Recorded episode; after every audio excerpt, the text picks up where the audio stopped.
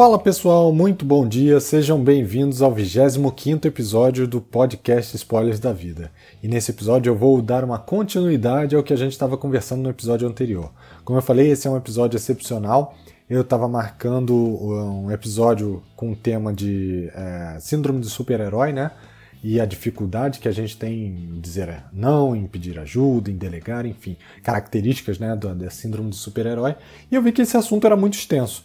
Então resolvi gravar mais um podcast aí. Essa semana, excepcionalmente, eu vou liberar dois podcasts, esse é o segundo, e nesse eu vou falar sobre a nossa dificuldade em pedir ajuda e da onde ela surgiu, né? E por que que pedir ajuda é importante, principalmente no momento como a gente está passando agora.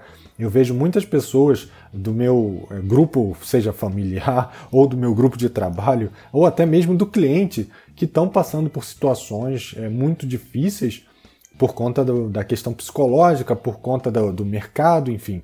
E elas às vezes precisam estar abertas a pedir ajuda, precisam estar abertas a saber ouvir também. E aqui eu vou falar um pouquinho sobre isso. E para exemplificar, eu vou falar aqui de um estudo que teve, um famoso experimento né, sobre essa questão de, de, de obediência e de autoridade, que foi realizado em 1961 pelo psicólogo Stanley Milgram que foi, ficou até conhecido como experimento de Milgram, e nos seus testes ele estimulou seus alunos, que eram voluntários, né, a irem de metrô e pedir para sentar nos assentos que já estavam tomados por outras pessoas. E durante esse experimento, por mais que fosse uma coisa super tranquila de pedir o assento a uma outra pessoa, é, muitos desses participantes se sentiram de certa forma traumatizados. Eles ficaram até com sensações de ânsia de vômito e eles não queriam estar naquela situação. E o próprio psicólogo Milgram ele decidiu praticar é, para ver o que, que realmente era a sensação que estava sendo trazida para que ele pudesse fazer um estudo mais aprofundado. E diferente dos seus alunos, quando ele foi pedir o assento, ele, ele congelou. Ele não conseguiu, ele falou que as palavras pareciam presas na traqueia dele e simplesmente não saíram. E quando ele conseguiu é, pedir a um indivíduo para sentar no lugar dele, é, ele pegou o banco dessa pessoa e ele ficou com uma necessidade de se comportar como se de fato ele precisasse sentar ali. E ele se sentiu frustrado, afundou a cabeça, botou a mão nos joelhos e sentiu o rosto dele ficar pálido. E ele não estava atuando, ele realmente estava sentindo aquilo dali. E tudo isso tem uma explicação, tá baseada no nosso comportamento social que foi implantado no nosso cérebro durante toda a evolução humana.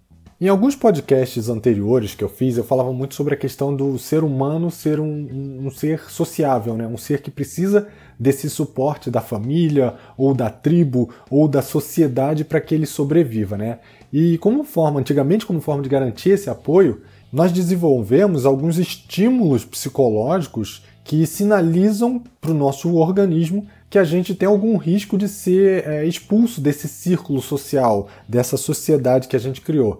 Então esses traços eles, eles podem aparecer quando a gente se sente ameaçado, quando a gente é, quer atacar ou quando a gente tem uma questão de perder a nossa posição social, de se sentir excluído daquela tribo. E aí isso causa com que a gente tenha o um sentimento de desprezo, de rejeição, de incerteza, e esse sentimento faz com que a gente evite aquela ação. Ou seja, quando esses alunos estavam querendo tomar aquele lugar, eles estavam vendo essas ações como algo que faria com que eles fossem vi mal vistos, né? Pela sociedade, que naquele caso eram as pessoas que estavam ali dentro do metrô. E para que eles não fizessem isso, o que, que o organismo dele trouxe como um gatilho? Aquela sensação de medo, aquela sensação de angústia, de, de, de sentir rejeitado, né? E fez com que eles congelassem também, no caso principalmente do psicólogo.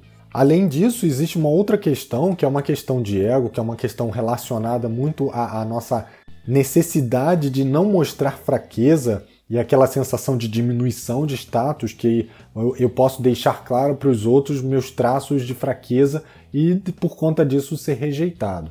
E o que, que isso tem relação com a síndrome do super-herói? Bom, ali a gente falou sobre algumas características que fazem com que a gente fique assoberbado de tarefa, né? A gente diga sim para tudo e não consiga dizer não. Aqui a relação é que nós podemos sentir é, a necessidade de pedir ajuda, mas pelo fato de fisiologicamente isso trazer uma lembrança ruim, trazer uma sensação ruim, a gente acaba deixando de lado, até para a gente também não ser visto como uma pessoa fraca.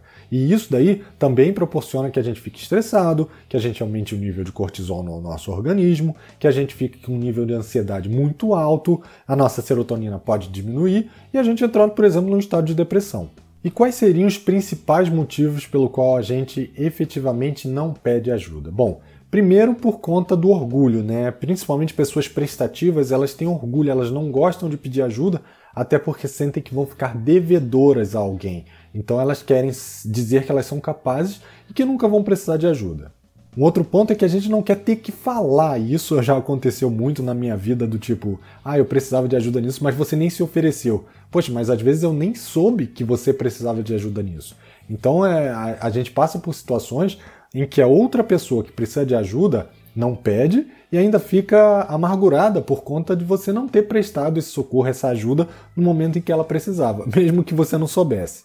Um outro ponto para não pedir ajuda é também o medo de receber um não como resposta. Tem muitas pessoas que ficam ressentidas, que entendem o um não como uma forma de rejeição também.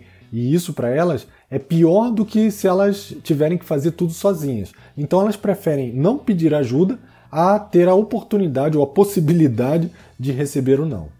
E entenda, a, a autonomia é importante, você saber lidar com as coisas sozinho é importante para a nossa vida também, ter essa certa independência. Mas a gente não pode confundir isso é, com orgulho ou com aquela questão da autossuficiência, né? Eu sou autossuficiente o tempo todo, eu sou o melhor em fazer tudo que eu faço e eu não preciso da ajuda de ninguém. Isso é, pode acabar te colocando em uma situação, é, vamos falar aqui, por exemplo, no trabalho em que você fica soberbado, em que você entre num cenário de burn down, onde você vai começar a diminuir a sua produtividade e você vai acabar se vendo num cenário que eventualmente você vai precisar ser afastado. Tudo porque você foi orgulhoso e não soube pedir ajuda no momento em que precisava. E, gente, mais uma vez, aceitar ajuda não é sinônimo de fraqueza. Muitas vezes a gente realmente precisa de alguém que está fora do nosso contexto para conversar com a gente, para trazer as experiências, para dar um apoio mesmo no que a gente precisar fazer. E isso vai dar um fôlego, isso vai mudar o nosso ânimo. É, principalmente nesse momento de quarentena, a gente está passando por um estresse muito grande. E isso traz questões psicológicas muito fortes. Se a gente não souber ser transparente quanto aos nossos sentimentos, se a gente não souber pedir ajuda quando efetivamente a gente precisar, seja uma ajuda é, de uma pessoa de casa, de um familiar, de um amigo, ou até mesmo de um terapeuta, uma pessoa que possa ajudar a você colocar de volta o seu eixo, o seu pensamento, é, porque nesse cenário que a gente está passando, tem muitas pessoas sofrendo transtornos psicológicos que é, fazem com que elas fiquem paralisadas, com que elas fiquem deprimidas, com que elas percam a motivação de trabalhar, com que elas tenham um comportamento mais agressivo, e tudo isso porque eventualmente elas não souberam entender o que estava acontecendo com elas e pedir ajuda. Então não acho que isso daí é uma fraqueza ou não deixe o seu orgulho é, jogar contra você. Vamos aproveitar esse momento para a gente fazer um, um olhar para dentro, ser mais introspectivo, entender o que está acontecendo com a gente, para que a gente possa efetivamente se ajudar e estar tá pronto para ajudar o outro. E outra coisa, não tenha medo de incomodar. É, muitas pessoas deixam de pedir ajuda também por conta disso. Ah, não quero incomodar, não quero tomar seu tempo. Gente, é, para as pessoas que realmente se importam com a gente, que têm valores alinhados aos nossos valores, é, essas pessoas não vão se incomodar, muito pelo contrário. Elas vão adorar se sentir prestativas, elas vão adorar poder ajudar a gente para que a gente esteja num cenário melhor, para que a gente esteja passando por esse momento ou qualquer outro momento da nossa vida, porque não é só é, durante a pandemia que a gente precisa pedir ajuda, é, a nossa vida inteira a gente precisa. Eu mesmo eu passei por um momento é, na descoberta da doença do meu pai que eu perdi o rumo totalmente. E eu tive ajuda de muitas pessoas. É, e essas pessoas é, me ajudaram sem julgamento, sem pensar que ah, isso é uma fraqueza. E isso foi muito bom para mim. Foi a minha terapeuta, foi a minha esposa, foi a minha chefe. Muitas pessoas entraram nesse cenário e me apoiaram. E fora os meus amigos. tudo isso foi fundamental para eu passar por esse momento de forma mais leve, porque senão talvez eu tivesse tratando alguma doença que teria sido assimilada por conta de não entender o meu estado atual, não entender que eu precisava realmente de ajuda.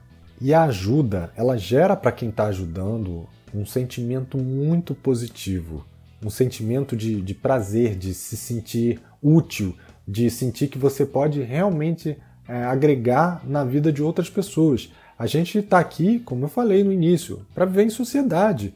Então não adianta querer resolver tudo sozinho, lado a lado, cada um no seu quadrado. A gente tem que realmente apoiar um ao outro. E a gente só vai conseguir fazer isso se a gente souber dizer não quando a gente tem que dizer para que a gente possa ter nossa individualidade e também souber pedir ajuda quando a gente efetivamente precisar. Por isso que existe uma relação muito grande. Todos esses estão relacionados ao nosso comportamento é, frente a outras pessoas. Ou a gente acaba se colocando em segundo lugar, ou a gente tem medo de pedir uma ajuda para que a gente é, bote o nosso foco na nossa saúde, no nosso trabalho, na nossa família, em coisas que efetivamente são importantes e de valor a qualquer momento da nossa vida. Então, recapitulando, peça ajuda sim, Deixe o orgulho de lado, não bote na cabeça que você pode enfrentar todos os problemas sozinho, porque eventualmente você vai precisar de ajuda. Entenda que quem está ajudando vai se sentir bem também, que isso não é um transtorno, é uma coisa positiva. E se comunique, deixe claro para todo mundo por que, que você precisa de ajuda, para que as pessoas realmente estejam ali próximas de você e te ajudem nesse momento, em qualquer momento que você tenha necessidade. Só sendo transparente que a gente vai efetivamente conseguir que os outros tenham empatia pelos nossos problemas, entendam a nossa situação e que a gente passe por qualquer cenário, seja de pandemia ou de qualquer problema que venha aparecer no futuro, de forma tranquila e unidos sempre, que eu acho que isso é o mais importante. Espero que vocês tenham gostado desse segundo episódio da semana. Foi um episódio excepcional, mas eu achei que tinha tudo a ver e decidi gravar. Se você gostou, não esquece de deixar seu comentário, dar o seu like e compartilhar esse, esse podcast, tá bom? Um abraço e agora sim, a gente se vê segunda que vem. Tchau, tchau.